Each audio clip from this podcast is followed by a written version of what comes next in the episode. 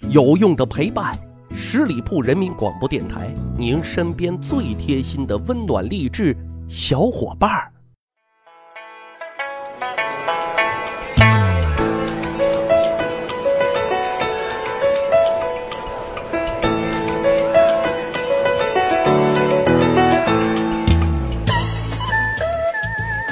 十里铺人民广播电台《密史趣谈》，长见识，长谈资。我是大汉，年根儿到了啊！最近几期节目啊，咱们主要围绕过年这样一个对于咱们中国人最重要的节日来展开啊。今天讲到的话题啊，就是门神啊，过年贴窗花、贴福字、贴门神等等啊，这都是古已有之的春节习俗啊。因为大汉在西安很小的时候啊，我就知道我们家的门神啊是秦琼和敬德两位大神。用家里大人的话说啊。门神一贴，大鬼小鬼就不敢进家门来。所以啊，小的时候我对门神的理解，用陕西话来说，就是这人歪的很，就是厉害的意思啊。关于过年贴门神的习俗是怎么来的呢？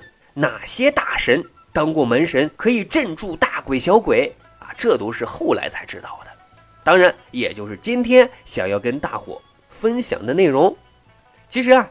过年贴门神，那是源于古人的门神崇拜啊。古人认为门户是全家人每天出入之要地啊，必须驱邪镇鬼，才能保全家人平安幸福。所以呢，早在战国时期啊，老祖先已经开始用五木之精的桃木刻成写有咒语的桃符啊，挂在这个门口镇邪。后来呢，这个随着纸张的广泛的应用啊。桃符被画有人像的纸张就逐渐代替了。老祖先们呢，也多在标志着一年开始的正月初一前夕贴在大门上啊，作为门神保佑家人全年平安。那历史上哪些大神曾经被老百姓供奉为门神呢？查阅了一些资料啊，说法不尽相同，但咱就讲讲几位具有代表性的门神吧。追溯这个历史啊，关于门神的信仰的出现，大致呢可以上溯到成书于战国早期的《山海经》这部中国最古老的自然地理和神话传说著作当中，就记载有这两位神仙。相传啊，远古的时候，神书和玉律啊是一对兄弟，兄弟俩呢都擅长捉鬼。啊，如果有恶鬼出来骚扰百姓，神书和玉律啊便将其擒获。最厉害的是什么？把这些大鬼小鬼捆绑之后，拿去喂老虎。后来啊，人们为了驱凶啊，就在门上画出了神书和玉律啊，以及老虎的画像，以达到驱鬼辟邪之效果。这大概就是最早被民间供奉为门神的两位大神了。到了唐代啊，又出现了一位门神，谁呢？钟馗啊，他不但能捉鬼，而且吃鬼。哈，所以人们常在除夕之夜，或者说端午节前，将钟馗图像贴在门上，用来驱邪避鬼。啊，根据记载啊，钟馗的形象那是抱头虬髯，目如环，鼻如钩，耳如钟，头戴乌纱帽，脚穿黑朝鞋，身穿大红袍，右手执剑，左手捉鬼，怒目而视，一副正气凛然的模样。特别值得一提的是。根据记载，钟馗是陕西西安的终南山人，这地方啊，离我们老家特别特别的近。说钟馗年少的时候啊，就特别的才华出众啊。有一年呢，赶赴京城长安参加武举考试，但是啊，因为自己的长相有点丑陋而没有中举，于是恼羞成怒，性格耿直的钟馗就直接撞死在了大殿的台阶上。后来啊。唐高宗听说之后啊，唏嘘不已啊，特别就下令赐给钟馗红冠袍，予以安葬。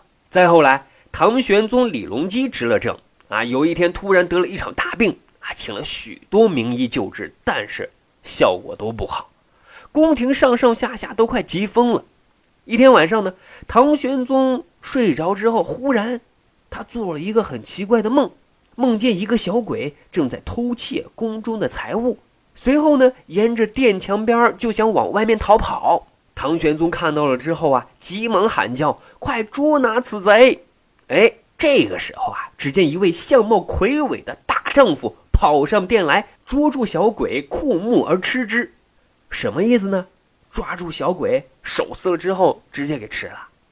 唐玄宗惊呆了，瞪大双眼，连忙就问：“你是何人？”在下武举人不中进士钟馗。说完，一溜烟儿不见了。唐玄宗此时也从睡梦中惊醒过来。第二天，奇迹出现了，病好了。哈，于是请来画匠吴道子，将钟馗的画像画了下来。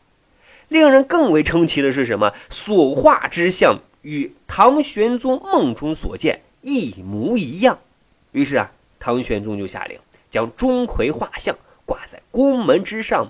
作为门神，啊，后来道教啊吸收了这种信仰，常将钟馗作为去恶逐鬼的判官啊，于是钟馗变成了道教驱鬼捉鬼的神将啊。再往后，也就是说元代以后啊，秦琼和敬德这两位唐朝的名将啊，成为新的门神了。我们熟知的这个《苏神记》啊都有记载，据说啊，将他两位作为门神。是与唐太宗李世民有关系的。相传啊，唐太宗李世民身体不是太好，寝宫门外啊，常有一些魑魅魍魉，哎，在乱嚎叫。六院三公夜无宁日，因为这些大鬼小鬼啊闹得太凶，所以呢，唐太宗没有办法将全部情况告诉给了大臣们啊，让大臣们想个办法，该如何是好啊？这个时候啊，秦琼上奏就说了：“臣。”平生杀人如摧枯，积尸如聚蚁，何惧小鬼乎？愿同敬德戎装以次。啊，这话就说我杀人如麻，还害怕小鬼？你让我跟敬德一块儿来伺候你吧，给你把大门。太宗也没有其他好办法啊，于是只能同意了。夜晚就让秦琼和敬德两位大将立于宫门两侧，奇迹啊就是这样出现了。这一夜啊，果然平安无事，啊哈！唐太宗大喜啊，这失眠症终于给解决了。于是呢，就下令嘉奖两位大将。但每天让两位大将守门啊，也太委屈和辛苦了。哎，想到一个好办法，就是命画工啊，画出俩人画像，全装怒发，手执玉斧，腰带边练弓箭，一如平时，悬挂在。悬挂在两扇宫门上，此后再也没有什么诡异的事情发生了，哈！但是到了元代以后啊，人们啊才沿袭了这种做法，将两人啊视为门神。其实啊，根据出版于一九九五年的《中国岁时节令礼俗》这本书里的记载啊，说贴门神历史悠久，因地方不同、时代不同，贴用的也不同。啊，你比如说北京呢，多用白脸的秦琼和黑脸的敬德，但还有很多地方啊，供着关羽、关平、裴元庆、李元霸、岳飞、韩世忠、胡大海、常遇春等等啊，将他们视为门神。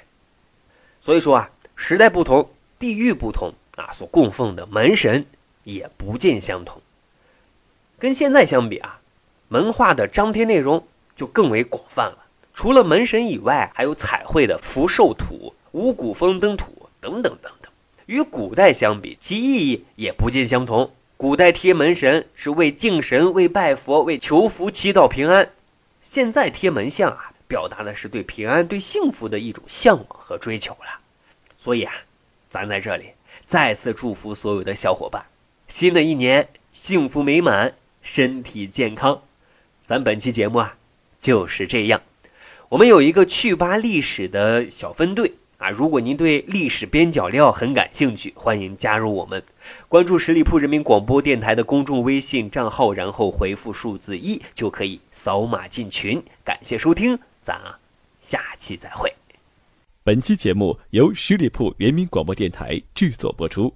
了解更多的资讯，请关注十里铺人民广播电台的公众微信和新浪、腾讯的官方微博。感谢收听，我们明天再见。